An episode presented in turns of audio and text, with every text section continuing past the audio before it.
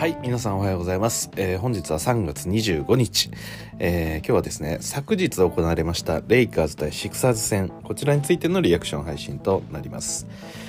えーまずですね、試合結果から、えー申しますと、えー126対121ということで、えーシクサーズが勝利いたしました。ただですね、えー試合内容としては、えーまあ、最大10点差近くね、えー離されるような展開ではあったんですけれども、えーとは言いながらもなかなかこうまあ、つかず離れずといった展開で、えーそこまでレイカーズが大きく、えーちょっと劣っていたわけではなかったと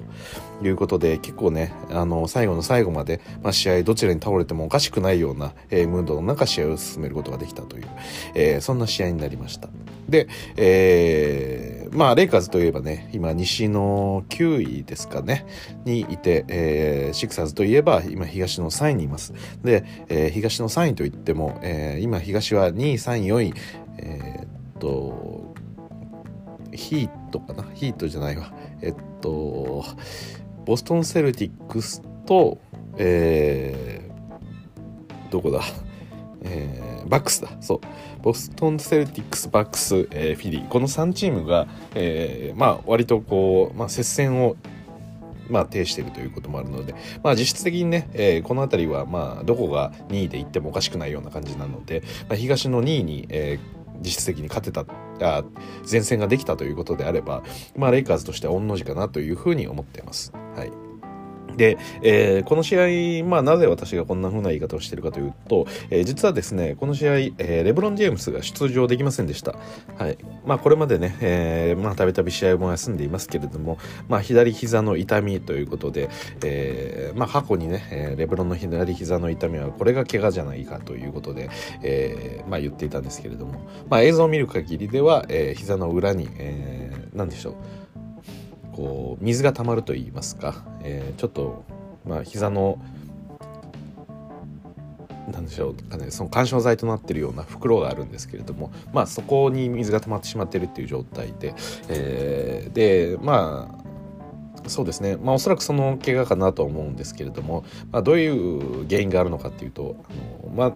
長い間ね、えー膝関節を、えーまあ、消耗していると、えーそれと合わせて、えー軟骨だったりですとかが消耗していきますと。でこの、えークッション材となるような、えーこの袋みたいなものも、えーまあ、そういった摩耗が進んでいくのでよりこうクッションを強くする必要があるということで、えーまあ、袋自体が大きくなっていってでそこに、えーまあ、削れていって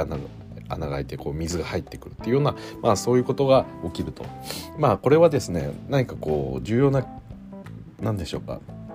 まあ、何かある大きなきっかけがあったというよりかはやはりこう長いキャリアを通じて、えー運動しているとどうしてもそういったことがやっぱり起きてしまうとで実際アスリートだけではなくてまあ女性ですねあのーまあある程度お年を召された女性なんかにもやっぱり起こってくるようなことが多いような、えーものらしいですと。なのでまあその際に私も言ったんですけれども、まあ、長期的に、まあ、これはもう付き合っていくしかないような、えー痛みなのかなというふうに私も認識してますんで、えーまあそれのタイミングが、えー今回のこのフィリー戦で当たってしまったということで、まあ、レブロンが出場することができなかったというお話でした。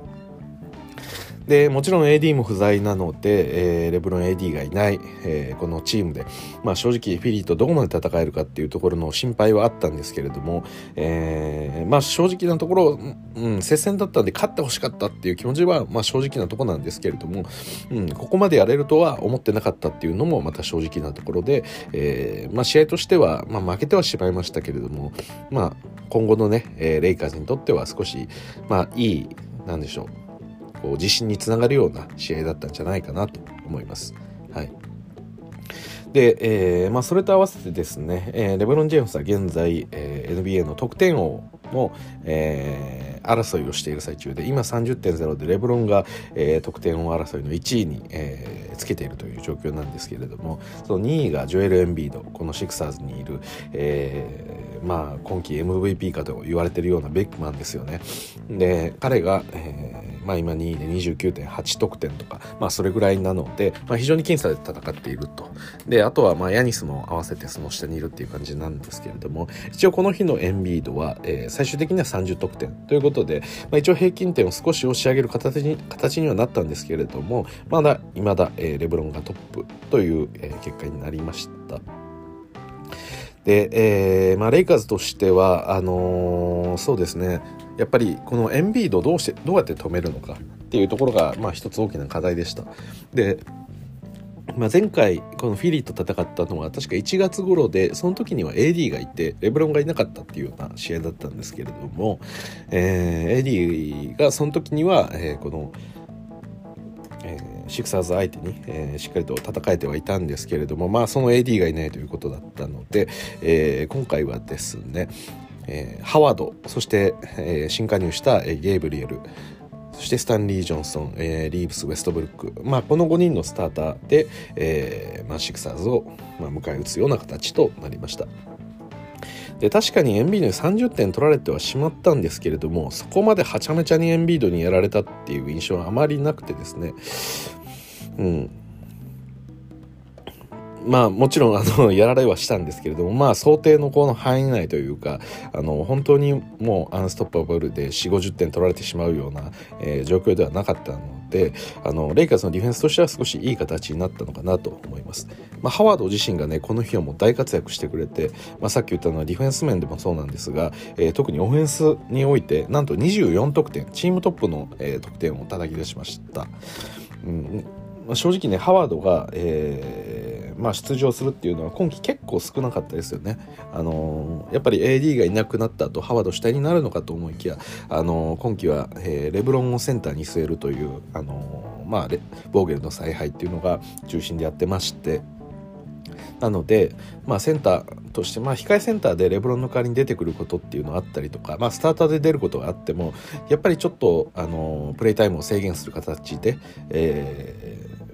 まあ少し何でしょうかねどうしてもディフェンスの対応に遅れてしまうみたいなところがあったりですとか、まあ、なかなか難しいところがあって、えー、このハワードを採用することができなかったんですがこのシクサーズ戦においては、えー、非常にいい働きをしてくれたのかなと思ってます。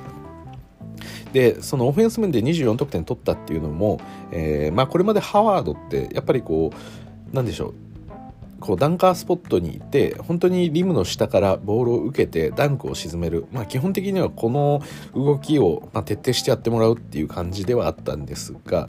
まあ、今回の試合に関してはこのペイント内の辺りからフックショットを放つようなシーンも多くありました。で、えーまあ、それがそこまで、あのー、悪くなくて、えーまあ、一応フィールドゴールパーセントとしては64%という確率で決めてくれてます。で、フリースローもですね、あのー、まあ、9本もらって、うち6本、えー、66%ということで、まあ、あまり良くはないですけれども、めちゃめちゃひどかったっていうわけでもなく、えー、まあ、決めてくれました。はい。なんで、あのー、まあ、フリースロー、このハワードが9本もらってるっていうことを考えると、やっぱり、あのー、非常に、なんでしょうそれこそエンビードとかフリースロー非常に多くもらうプレイヤーで、えーまあ、この試合で12本もらってまして、えーまあ、そのうち8本フリースロー沈めたっていう感じだったんですが、えー、このハワードも、えー、まあそうですね9本ももらえるっていうことを考えるとやっぱりこの、えー、シクサーズのディフェンスに対して、えー、かなり有効に効いていたんじゃないかなと思う場面でした。はいでそうですね、あのー、まあ、レブロンがいない試合ということで、あのー、ハワードが気合を入れてやってくれたっていうのは非常にこうありがたい、えー、部分だったですね。はいで、えー、そのハワードの他に、えー、24得点取ったのが、えー、ウエストブルックでした。で、えー、そうですね、まあ、ラストの話、うん、まあ、24得点取っってくれたっていうところは、まあ、非常に素晴らしかったんですけれども特にね第1クォーター第2クォーターあのー、まあ、第3クォーターもそうですけれどもちょっとねギアがこう入らないタイミングラス起点にものすごくた、あのー、チームの流れを断ち切るようなプレーっていうのがかなり目立ったんで正直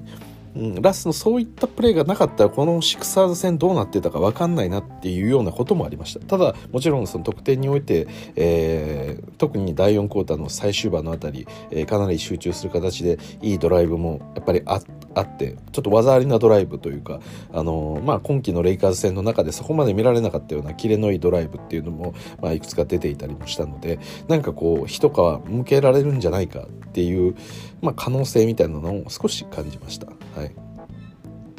でもやっぱり本当にこの調子が安定しないっていうのがこの、まあ、ラスの非常に難しいところで何でしょうかね。そのシュートタッチとかっていう意味での調子ではないんですよね。なんか自分の頭がこう混乱してる時間が結構あるというか明らかにこう気が抜けてるような時間っていうのがあってでそこでターンオーバーを量産したりしてしまったりとかあとはまあ何でしょうそのシュートセレクション自体がなんか自分であの簡単に打ってしまう。そのもう少しこうチームとしてあのオフェンスをビルドして、えー、ビルドできる時間があるのに自分の中でなんか打ってしまうっていうシーンもあったりとかなんかそういうモードに入っちゃった時のラスっていうのがやっぱりあまり良くなくてであのまあ、これまでの今季のレイカーズを見てる限りこのラスがオフェンスの主体にならなきゃってなるといつもそういうモードに入る入ってしまいがちなんですよね。だから何でしょうこれまでこのラスは最近の試合の中ではそこまで得点を多く重ねてなかったですよね。平均が、えー、18得点とか、えー、それぐらいのまあ、もしくはそれより少ないぐらいの、えー、平均得点でやってきていたここ最近の試合とかこの数ヶ月の試合っていうのを見てるとやっぱりラスの役割を減らすとラスはその分全体を通じてこうちょっと安定したパフォーマンスを出してくれるんですけどまあ、今日の試合のようにあのレブロンがいなくてで特にこのスターターリーブスラスハワードゲブリエルスタンリー・ジョンソンってなると、まあ、文句だったり、えー、まあなんでしょうこのポストをするカーメロとかがいなかったりするせいでやっぱりラスがこのオフェンスをしなきゃっていう意識が結構強く出るラインナップですよねだからこういうタイミングの時になんかラスはちょっと空回りしちゃう癖があるようになんか私は感じてきました。はいここ最近結構なんでしょう。まあその多少のミスはあれどそこまで大きな、えー、なんですかね。そのオフェンスでのあのまあそういったセレクションの問題だったりディフェンスでの明らかなミスみたいなところっていうのはやっぱりすごく減っていったように私は感じていたんで、うん、そうですね。だから多分自分がこう疲労する自分で何か考えなきゃっていうこの考えなきゃいけないことが一つ増えるとその分何かがこう落ちるっていうのがあラスなんだなっていうのを改めてこう実感したというかなんであの、まあ、今回24得点取ってくれたんですけどなんかこの使い方ってどう使うのがベストなのかっていうのを本当にまた改めてボーゲルを考えなきゃいけないのかなっていう気はしました。おそらくラスにじゃあ今日の試合30点取ってくれっていうことになると他のプレーが結構なんでしょうこうクオリティが落ちてしまう。でこの試合の中でも明らかに自分のマークマンをスルーしてしかも結構重要なあの接戦のタイミングで、えー、簡単に自分がマークでついてるコーナーのプレイヤーに、えー、ダイブされてでそこに簡単にパスが通ってイージーショットを決められてしまったしかもそれは終盤の重要なタイミングでやっぱ起きるっていうのがあのー、そうですねこのラスの本当に難しいところだなというのを改めて感じましたね。そうですね。で特に、うんまあ、そういったワンポイントでの失敗したプレーがあってその次の挽回みたいなことができたらいいんですけどやっぱりそういうプレーをじゃあ次自分でもう一度取り返そうっていう動きをするとどうしてもそのタフショットを自分でこうしかもそんなに得意じゃないくてタフショットを選んでしまったりとか、まあ、そういうシーンが増えるんであの自分がやられた分自分のミスで失った点数を取り返すっていうモードになると余計にそのセレクションだったりっていうのが荒れるんでだからそこはまた落ち着いてほしいっていうようなあの基本的にはずっと落ち着いててほしいんですけど、うん、こう任せてしまうと何でしょう得点自体は伸びる結果にはなるんですけどその代わりそれ以外のプレーっていうのがあの質が落ちていくっていうのがあるので、まあ、今のレイカーズにとって、まあ、ラスの得点力をあと10点今日24今回24点でしたけどこれを34点にすること以上にその何でしょうかね。その分多分ラスのあのアテンプト自体が増えるのででおそらくスリーを打ったりとかそういうのも増えていったりそのディフェンスでの質が落ちるターゲットにされてしまうっていうことを考えるとま正直この24点ぐらいっていうのがラあのラス自体はもう少し取れるにしてももうこの辺が限界だなっていうふうに私は感じました、まあ、この試合においても結構難しい特に前半ですね。うん。もう余計なターンオーバーがさすがに多かったのでちょっと見てるのも辛いほどでしたね、はい、結局この試合7ターンオーバーしてます。なんであのー、まあ本当に何でしょう今回のシクサーズ戦に関しては、えー、まあハワードっていうのも言いましたけれども、まあ、実はこれ以外にもカーメルが20得点、えー、マリック・モンクが23得点といったことで、えーまあ、20点超えの得点を取ってくれたプレイヤーが4人もいるとでスタンリー・ジョンソンも13得点ということで、あのまあ、スコアリングのところに関してはいろいろと、あの、他のプレイヤーが補ってくれた部分も多かったんですね。なんで、うんまあ、そそれも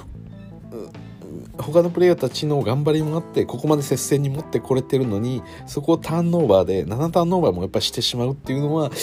これはちょっと難しいところがあるなと思いました。もちろんシクサーズもあのディフェンスはやっぱ、うん、その悪くないチームですけど、ま今正直あのそうですね。まあ7ターンオーバーさすがに多いんじゃないかということはぱ言いたいですね。ただあの終盤でのその集中したドライブだったりっていうのは本当に素晴らしかったなと思いますし、うん、であとリバウンドにおいても、えー、9リバウンドと非常に貢献してくれてる、えー、部分にはなるので特にオフェンスリバウンドも2つ取ってますと。なんでこの試合結構なんでしょうこのハワード、ゲイブリエルという、まあ、レイカーズにとってのビッグラインナップで臨んだ形ですよね。だったんで、あの、まあ、リバウンドの方は結構抑えられていたかなと思ってます。まあ、シクサーズも割とエンビードだったり、えー、あとは誰ですか？えー、っと、ディアンドレ・ジョーダンかが、えー、今いるんで、まあ、そのリバウンドの部分っていうのはどうなのかなっていうふうにちょっと心配していた部分であったんですが、まあ、そこに関しては全く問題なく、えー、やれていました。でそれはもちろんハワードとかゲイブリエルもそうなんですけどやっぱりラスのリバウンド力もあってのプレーだったんであの、まあ、ラスがやってくれてるいくつかのプレーっていうのは本当に素晴らしいものがあってそれをやりつつもあの最低限のディフェンスだったり最低限の何でしょうそのハッスルみたいなところはしっかりとやってほしいなだからそれができるラインでラスのモチベーションというかマインドの置き方みたいなところをコントロールするのが本当に難しいなと思いましたね。はいだから本当に前半戦のラスのあり方でこの試合の勝ち負けはちょっと変わってた可能性があるので、うん、そこはまあ、ボーゲルの采配で、まあ、サポートできる部分はあっても最終的にはラスがどういうあのなんでしょ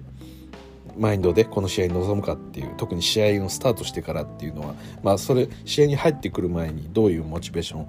どういうマインドを作ってきたかっていうところが重要だと思うのでそこに関してはねラス本人にもお願いするしかないんですけどぜひやってほしいなと思いますね。それを本当に保てるんだったらレイカーズってもうちょっと強くなると思うんでやっぱりこう改めていろんなこう試合をずっと見てるとやっぱりつくづく思うのがあのこれラスト外した方がレイカーズ強いんじゃないかと思ってしまう瞬間があるんですよね。っていうぐらいその穴になる瞬間があるんですけどただそうじゃなくて決められるところラスができるところっていうのはレイカーズにとっては間違いなくこれプラスになってるんですよね。だから、うん、あとはそこのあの疑念を起こさせるようなあのポカみたいなミスをなくしてほしいっていうことですよね。うんまあ、それがこのプレイヤーの特性だって言ってしまえばそれではあるんですけどただあのそうですね今回ハワードが24得点取ったようにハワード今季24なんて、まあ、シーズンとしてもハイですしあのここまでの存在感を示せるプレイヤーだっていうのはやっぱり誰もあの忘れてたことだと思うんですよね。はい、まあそういったことがあったように、まあ、ラスにもあの、まあ、今ベテランになって、まあ、限られた働き方このチームの中で必要な働き方っていうのを求められてそれに適応した形で、えー、かつ自分の強みっていうものを見せていくような、まあ、そんなプレーっていうのをしてほしいなと思ってます。であとですねまあちょっとラスについてはいつも話が長くなって なってしまうんですが、えー、マリック・モンクも23得点でしたが、えー、モンクはね3が9分の3で33%ということで、うん、やっぱりまだモンクが完全に復調していないような印象はかなりあります。ただまあ最近結構ドライブを選択するシーンも多くてまあいいダンクがあったりもしたんですけれどもやっぱりここの3ここは、うん、戻ってきてほしいですよね。で、まあ、前回の試合で、えー、DJ、え オーガスティンですね。が、え、スリーポイント6分の6でしたかね、あの決めていたんですが今回が3分の1だったと。で、えーまあ、このフィリー戦で試合に出たプレイヤーっていうのはさっき言った5人、えー、スタンリー・ジョンソンゲイブリエル、えー、ハワード・リーブス・ラス、えー、そしてカーメロオーガスティン・モンクという、えー、この8名で回していたんですね。でこの8名のうちの、えー、シューター3人挙げるなら誰だっていうとカーメロモンクそしてオーガスティン。この3人ですよね。スリーポイントが得意なのなんですけれども、えー、カーメロオーガスティンモンク3人とも33%なんですよね。でここがもう少し伸びればあの変わっていた可能性もやっぱりあります、はい、なんで前もちょっと言ってましたけれどもあのまあ、レイカーズがもう少し良くなるっていうのには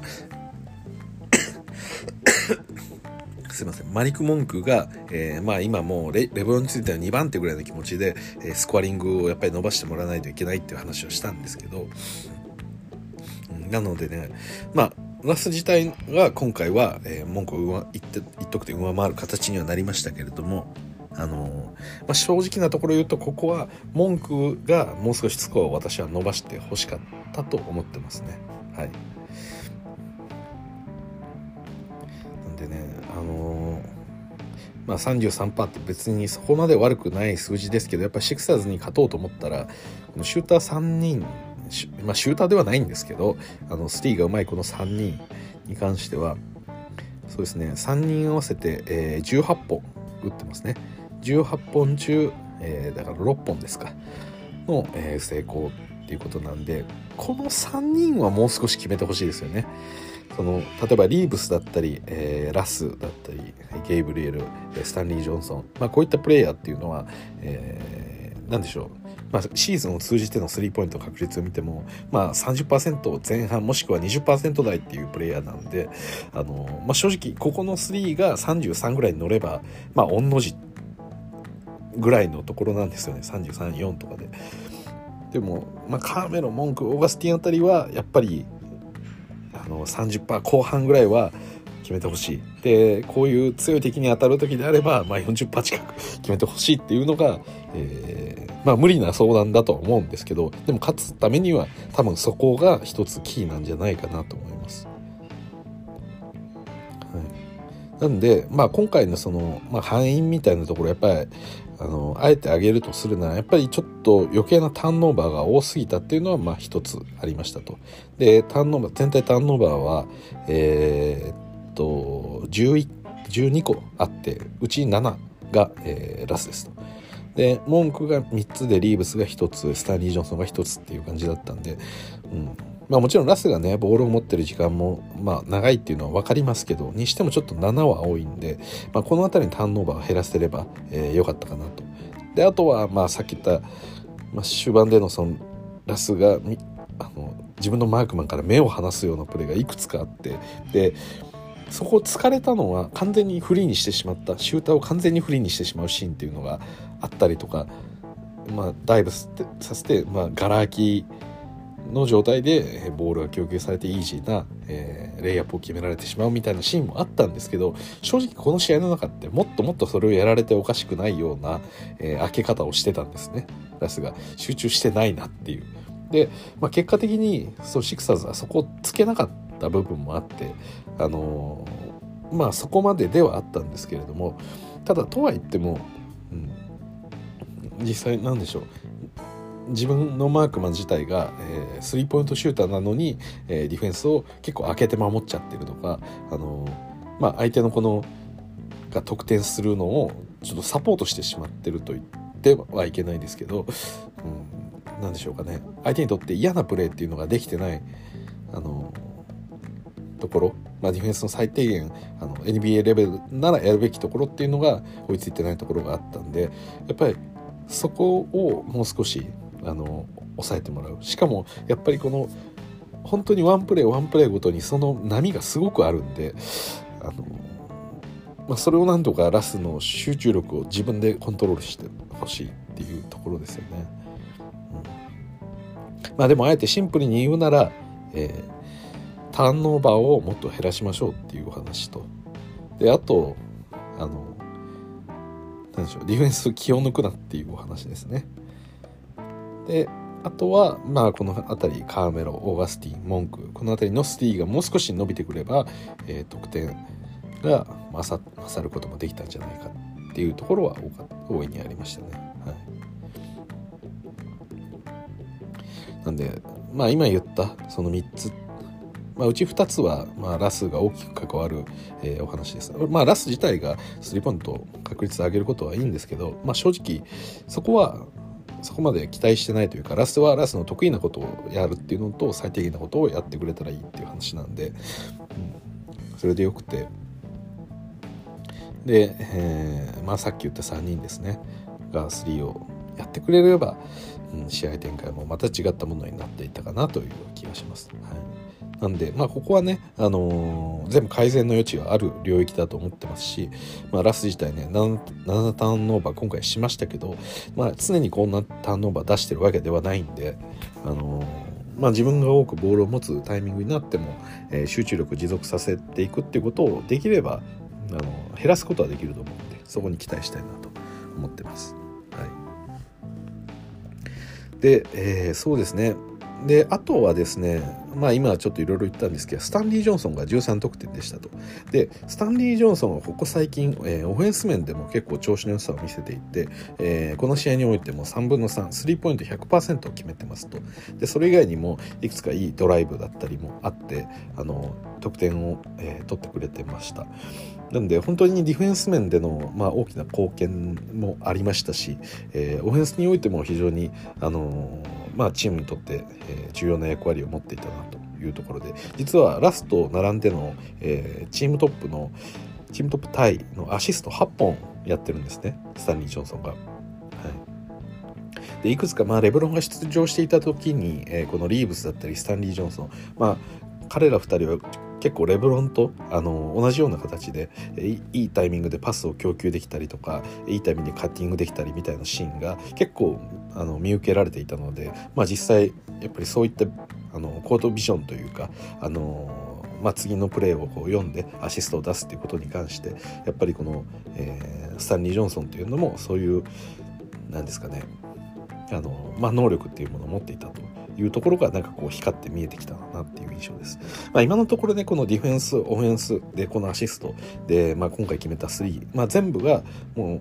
うなんでしょうトッププレイヤー級にすごいっていうわけではないんですけれどもただあのまあ少なくともディフェンスにおいてはレイカーズにおいてものすごく重要でしたしなのでこの試合実はチームトップの35分出場これスタンリー・ジョンソンなんですよね。これまでこういった試合って必ずラスが一番長く出てる試合がやっぱり多かったんですけどここがスタンリー・ジョンソンなんですよ。本当にそのなんでしょうミニレブロンといえばそそそこそれはさすがに全然言い過ぎなんですけど、うん、まあいろいろんなことをねある程度こうなんでしょう器用にこなしてくれるで特にそのディフェンスにおいてあのー、まあある程度サイズがあるような、えー、まあ、ビッグマンだったり例えばエンビードにスイッチしても、えー、ある程度体を張って、守ることもできますしでヘルプだったりスイッチに関しても非常にこう早く動いてくれるっていうところがやっぱりそこはスタンリー・ジョンソンがこのレイカーズの中で一番あのやっぱり優れてるなって見てて感じる部分なんですね。で次いでリーブスかなっていう感じですね私の印象としては。うんなんで本当にどこに行ってもしっかり守ってくれてるっていう印象があってあのそれは非常にありがたいなと思っていますであと合わせて今回加入したゲイブリエル彼もものすごく今良くなっていてあのまあ単純にねああのスタンリー・ジョンソンと比べるとサイズもあって、えー、まあ、ウィングスパンもおそらくあるだろうなっていう感じなに見えるんで彼もこの試合の中で大きく存在感を見せた一人かなと思ってます。で特にそのそうですね。あのこれまでの試合の中でそこまでこうオフェンス面っていうところではあの見せてはいなかったんですけれどもそこも結構あのなんでしょうしっかりとあの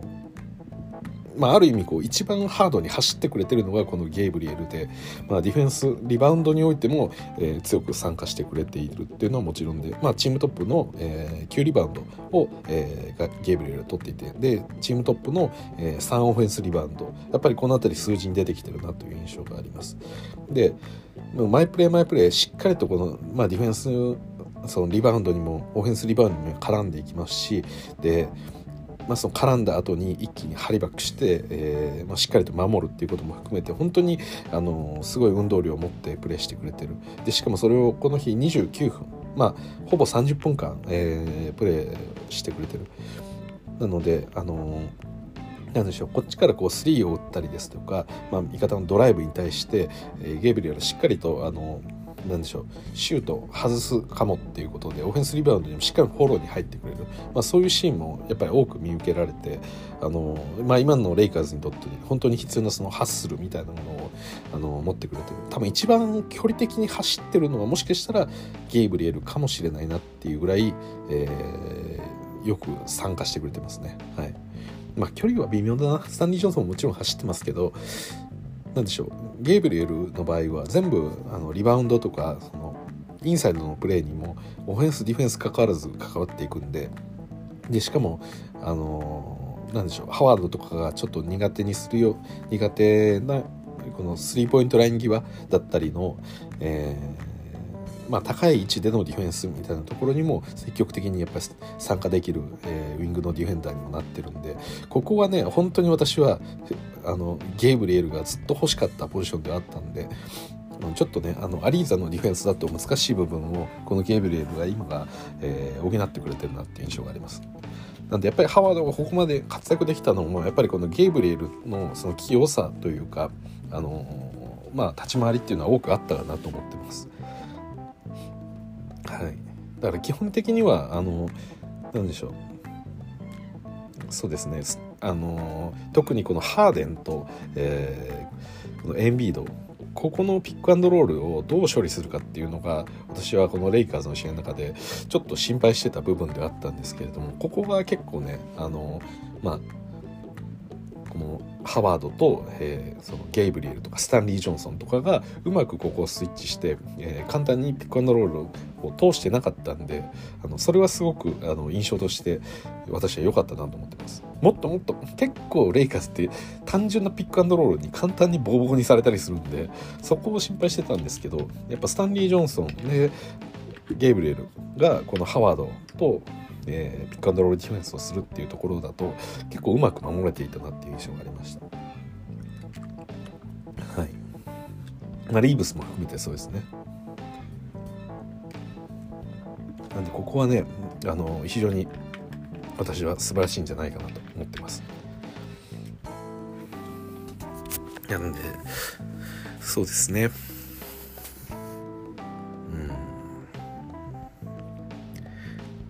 だからうんこの、えー、今回のシクサー戦ではなくてこの1個前の試合ですよね、えー、どこで当たりましたっけ？ああどう忘れしたな。トロントじゃなくてウィザーズにクリーブランドだ。そうだ。クリーブランドの時クリーブランド戦の時にあのまあ、よりリーブスがボールを持つ形でレブロンが、えー、スコアラーとして、えーまあ、立ち回るような、えー、そういう形がクリーブランドの時にあってで前回のその試合の時にはそのリーブスがよりこうオフェンス力オフェンスにおいても何かこうなんでしょうかね。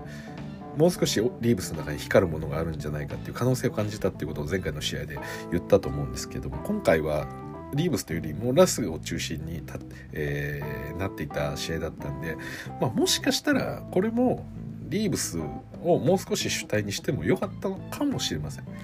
かもですね。はい、特に試合前前半とかに関しては。うん、なんでまあそうですねだから、まあ、ラス自体にはこうボールをできるだけあの持たせた方が、えー、まあ、ラス自身もやりやすいんだろうなっていうのは思うんですけど、うんまあ、リーブスを中心にこう展開していくっていう形そういう時間帯っていうのももう少しあってももしかしたら良かったかもなって少し思ってます。はい、まあちょっとそれは微妙なところなんで、まあ、もちろんラストに比べるとそのやっぱりリムアタックするまあ、そういった能力においてはラスの方がやっぱり高いんで特にさっき言ったようなスタンリー・ジョンソンがゲイブリエルハワードリーブスラスっていう、まあ、このスターターになると誰があのショットクリエイトしていくんだってなるとやっぱりラスに持たせるっていうのが、まあ、正しいと思うんで普通に。うん、だからまあ少し試してみるのもいいんじゃないでしょうか程度ですねリーブスに関しては。でも本当にこう良くなったなっていう印象はありますね。うん僕めっためたにやられなかったですから。うんまあ、ちょっとねあのエンビードが、まあ、普段ならもう少しそれぐらいなら決めてるかなっていうような、えー、まあなんでしょうジャンパーとかを少し外してる印象もあるにはあったんですけど、うん、まあまあまあでも、うん、良かったと思いますね。あとはまあハワードのドライブとかに対して、えー、ハワードじゃないハーデンのドライブに対しても、えー、対応できている部分もやっぱ多かったですし。そうですね。でまあ逆にこう言ってしまうと、うん、マキシの対応は本当に難しかったですね。はい、あのマキシのドライブに対してで、まあ、あれは止めるのが難しいんですけどねやっぱりすごくあのドライブ自体も速いですしでかつあのかなり高い弧を描くようなレイアップを打ってきてバックボードの高いところに当てて、え決めたりするようなレイアップなんでもう本当止めるのは難しいと思いますけどあれはなんとかできればいいなと ちょっと思いましたけど。まあ、難しい部分でしたね。マキシのうまさが、まあ、光ったようなシーンでもありました。で、あとはトバヤス・ハリスに結構やられてしまったなっていう印象もありましたね。で、この辺りがやっぱりスイッチして、えー、トバヤスがラスを狙ったりとか、まあ、そういうシーンも見受けられたんで、うん、ちょっと自由にさせてしまったかなという印象はありました。あとニアンがねちょっと乗ってる時に3をガンガン決めさせてしまったっていうのもちょっと難しい部分でしたね。まあそうは言いながらもねハーデンエンビードでさっき言ってたマキシーとかがいる中でやっぱりニアンもいるとまあこの絞りきれないっていうのは仕方なかない部分ではあるんですけれどももう少し、えー、まあ、シュートコンテストを含めてあの厳しくプレッシャーを与えられていたらもう少し3落ちていたかもというまあ言い出したきりがないですけどね。うんで、えー、そうですね、まあ、レイカーズの話に戻って、まあ、オフェンス面で、まあ、一つまた良かったかなと思ったポイントは、マリック・モンクが、まあ、今、3をちょっと、あのー、まあ、33%なんで、ちょっと調子を落としてるぐらいなんですけど、今は。まあ、これモンクがね、結構、フローターを打っていて、あのー、なんでしょう、一応、ペイント、あの高い位置でのペイントエリアあたりの、まあ、ドライブしてから、えーまあ、中で引きつけてそこからフローターを打っていくっていうようなシーンがなんかよくあって。でこのフローターっていうのは私はめちゃくちゃこの今の NBA で重要なシュートだと思ってるんであのそれを文句が結構な確率で決めてたっていうのはすごく嬉しかったです。はい、あのまああれですね。えー、っと誰だ？トレイヤングだったり、えー、ジャモラントだったり、まあ、最近のこの、えー、まあ、サイズがこう小さな、えー、スコアリングカードと言っていいのかな、まあ、まあ、彼らのようなプレイヤーって、まあ、3が良かったり、まあ、トレイヤングだったら3もそうですし、まあ、ピックアンドロールのパスでも処理でもそうですし、まあえー、ジャモランだったらダンクとかがすごくこう光るんですけどやっぱり彼らってすごくフローターがうまいんですよね。やっぱフローターもうまいんですよね、だからそれこそトレイがピックアンドロールからの自分自身での、えー、そのフローターを打ってしまうとかだから本当にそこでフローターが打てるからこそいろんなこうバリエーションがやっぱり生きてくるっていうその単純にね外か中かみたいな話にやっぱりなりがちじゃないですか。であの特に今のまあ現代 NBA で今デローザン活躍してる中で言うのはあれですけどやっぱりあの何でしょうその得点効率的な考え方からやっぱリムの下、えー、ペイントエリアでの、えー、得点っていうのをペイントエリアの中でも本当にリムに近いところで得点をしていくっていうケースとであと、えー、スリーポイントをしっかりと取っていくっていうのが、まあ、基本的なスコアリングの中心には、まあ、なりますよね。まあ一番狙うべきところはやっぱりリムの下でのイージーショットをいかにして作るかっていうところがまず一つとであとは、えー、ワイドオープンのスリーポイントを作るところ、まあ、これを作ろうとしているわけですけどでなので相手のディフェンスも基本的にインサイドに収縮するもしくはスリーポイントに対して、えー、警戒するような意識っていうのはやっぱり強い中でこのなんでしょうねペイントって言ってもやっぱりこのミッドレンジの辺りから打てるフローターっていうのはあの私はこの今の、まあ、背がちょっと低めの、えー、まあ、ガードプレーヤーにとってものすごく生命線になってると思ってるんで、まあ、文句はこの辺りのショットっていうのをいくつか決めてくれてるでそれをうまく使っていたっていうのは、まあ、印象としてかなり良かったかなと思ってます。であとはまあこの文句と例えばハワードとか、えー、まあ、文句はいくつかねアリウープパス出したりっていうのもありますけどそこがもう少しねあのなんでしょう文句起点でなんか展開できるこのフローターをよりうまく使えるようになると思うんですよね、うん、だからそういうのもちょっと期待したいですよね。なんか文句と誰かの、えー、通面でのプレーみたいなのがこうセットであると非常にいいかなっていう気はしてます。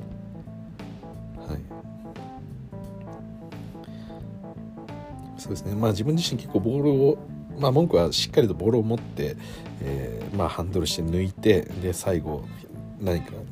あのショットを打つっていうケースが多いですけどそれをもう少し文句と誰かっていうところでリズムをパチッと合わせてやるともっと効果的なあのオフェンスになんかなるインスタント的にスコアリングできるようなプレーっていうのができるんじゃないかって期待してます。で特にやっぱりちょっと期待したいのはあの文句は基本的にはセカンドラインナップでやっぱり出てくるんでベンチからここでカーメラと一緒に出てきたりしますよね。うん、なんで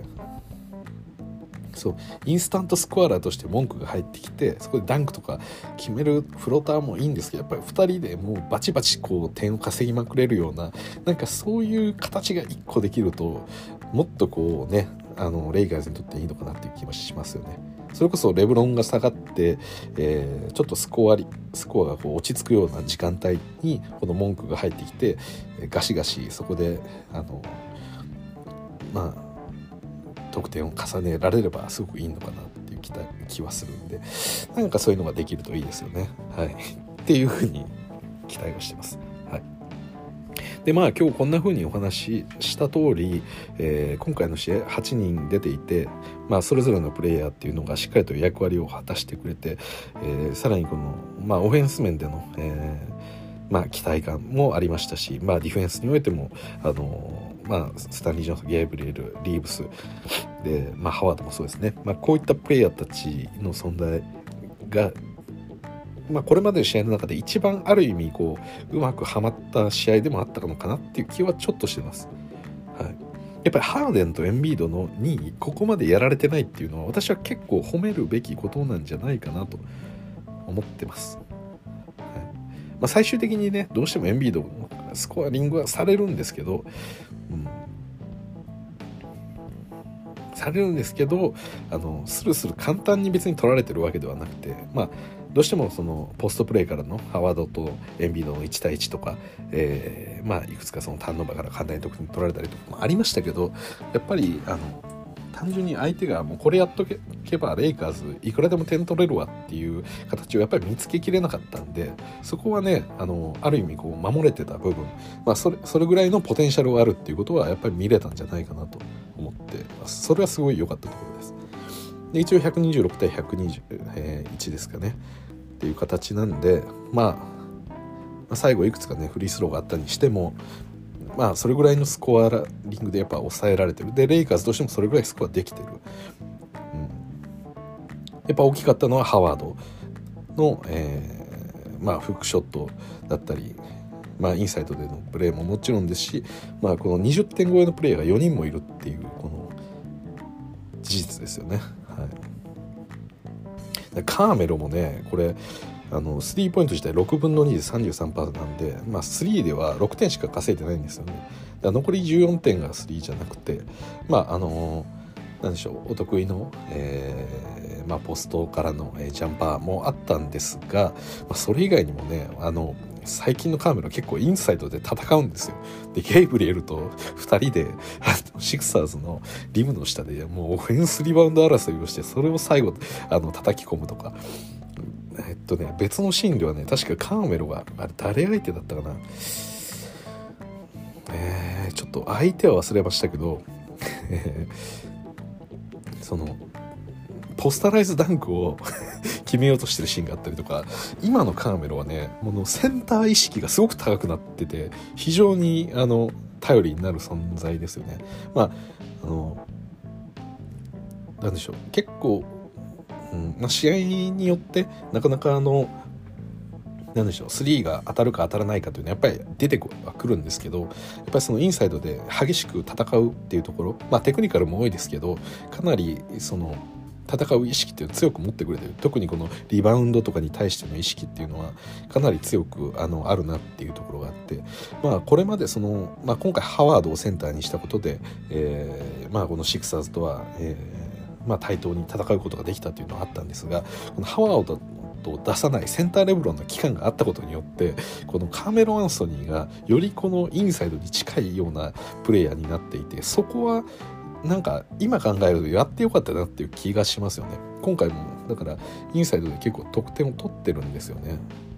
ちょっとカーメロのえっとスコアリングを見るとですね、まあそうですね。まあミドルからのジャンパーだったり外のショットもあるんですがやっぱりリムの下でしっかりと得点を取ってるっていうプレーもやっぱり多くあります、で今回はあのなんかそうですね。ポストプレーするというよりもなんかドライブを仕掛けるようなシーンとかもあったりとか、うん、やっぱりそういう意識の高さっていうのが伺えたかなという印象はありました。はい、なんでまあリバウンド数でいうと一応7リバウンド取ってるんですよね。で一応チームトップがゲーブリエルとラスの9本。でハワードが8本。でカーメロが7本。で次いでスタンリー・ジョン、えー、スタンリー・ジョンソンが5本っていう感じだったんで、はい。まあ、さっきも言った通り、えーまあ、ゲイブリエルとハワードが大き多いのは何とか分かりますし、まあ、ラスも、えー、リバウンド意識の高いプレイヤーですけどその次にカーメロがいるということで。でラス自体もこのリバウンド意識高くてすごくありがたいところであるんですけどやっぱりその身長の問題があるのでリバウンドを取ってそのままショットを決めるっていうのは結構あの大変というかあのカメラはもう少しサイズとしてはあるんであのまあその時のインサイドにいるプレイヤー次第ですけど、まあ、相手よりも結構強くリバウンドにいけるようなシチュエーションもないことはないんで、まあ、この辺りもやっぱりあの地味ですけれども非常に助かってる部分だなっていう印象がありました。はいなんでねまあ今日今回の試合みんな結構だから良かったんですよね。うんまあ、みんな良かったですしもっと良くなれるっていう印象はありました。特にこのスタジョン・ゲーブリルリーブス。ここで固めると結構レイカーズディフェンスは硬くなるなっていうところのやっぱり印象はすごくありましたね。はい。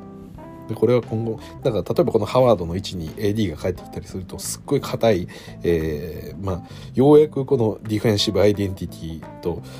を持ってると言い切れるような、まあ、レイカーズディフェンスが構築できるんじゃないかなっていう気もしてます。はい、まあそうなってくると、まあ、もちろんレブロンが入るんで、えー、まあ、ゲイブレルスタンリー・ジョーソンどっちかがこう抜けるような形にはなるとは思うんですけど、うんまあ、そういうのもあってもいいのかなという気がしました。だからスタンリー・ジョンソンがあとはどれぐらいそのオフェンスでやれるか、まあ、今回すごく良くて効率的には良くてスリーポイント3分の3100%でフィールドゴールが7分の571%なんですよ。で彼もなんかフローターみたいなのをあのいくつか確か打ってたと思っててでそれがそこまで微妙だな。私感覚値ではそこまで外してないと思うんですよねフローター。外してないことはないですけど確率が悪くないとは思ってるんです。だからスタンリー・ジョンソンとかがうまくなんか中間地点からこうフローターを打てるみたいなところがなんかもう少しこう安定してきたらよりこう良くなるんじゃないかっていう気はしてます。はい。そうですね。まあ何にせよねあの負けたのは本当に残念だったんですけどでもあの本当に光るものがあった、えー、そんな1試合になったんで、えー、これからも、え、レイカーズ期待したいなというふうには思ってます。ただですね、えー、一応ね これ今レイカーズ9位にいてで、えーまあ、10位にはペリカンズがいてもう本当に1試合で、えー、もう試合が入れ替わるようなそんな、えー、状況なんですけれども、え実はですね11位12位に、えー、スパーズと、えー、ブレイザーズがいてで彼らもレイカーズとから、えー、大体3.5ゲームとかそれぐらいしか離れてないんですよね。で、えー、このスパーズブレイザーズっていうのがこの残り9試合ぐらいですかレギュラーシーズンで直接のマッチがあと2試合あったりとかペリカンズと当たったりたりとかあと OKC とか結構あのなんでしょう勝率5割を切るチームと当たることが多いんですよね。このペリカンズ、えー、ブレイザーズ。スパーズっていうのは。逆にレイカーズが残りの、えー、試合っていうのはかなりあの過酷なスケジュールになっていて。でちょっと読み上げましょうか。レイカーズの残りの日程を、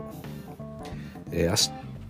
えー、月曜日までちょっとお休みがあるんで、えー、月曜日に、えー、ペリカンズとして直接試合がありますと、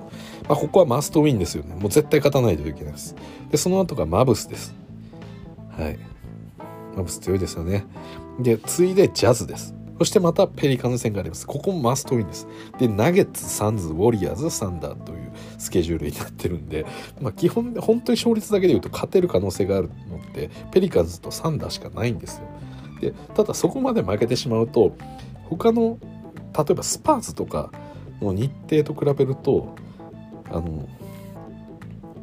そうですね。スパーズはえペリカン・ロケッツグリズリーズブレイザーズブレイザーズナゲッツルブス。あまあ少し、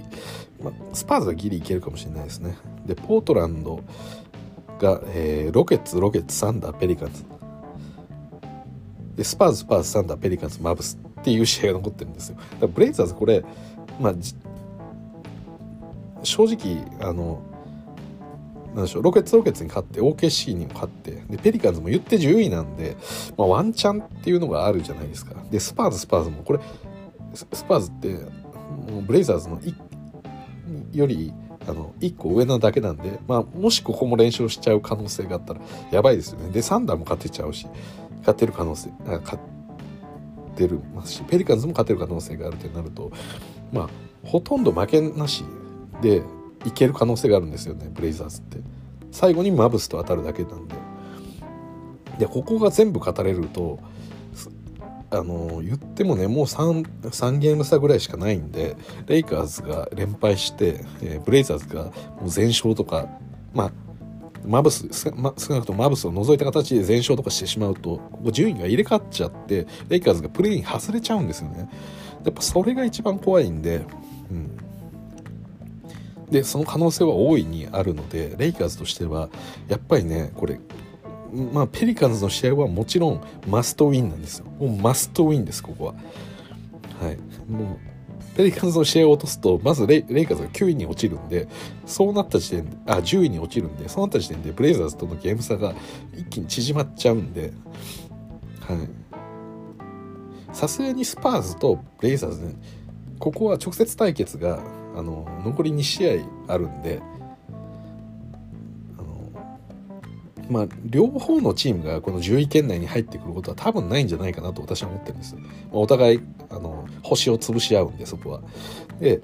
そう考えると1チームだけがこの10位圏内プレイン圏内に入ってくる可能性があるって考えるとレイカーズは9位にいるか10位にいるかっていうのはものすごく重要なことなんであのペリカンズだけには絶対に負けちゃいけなくてでそれ以外にも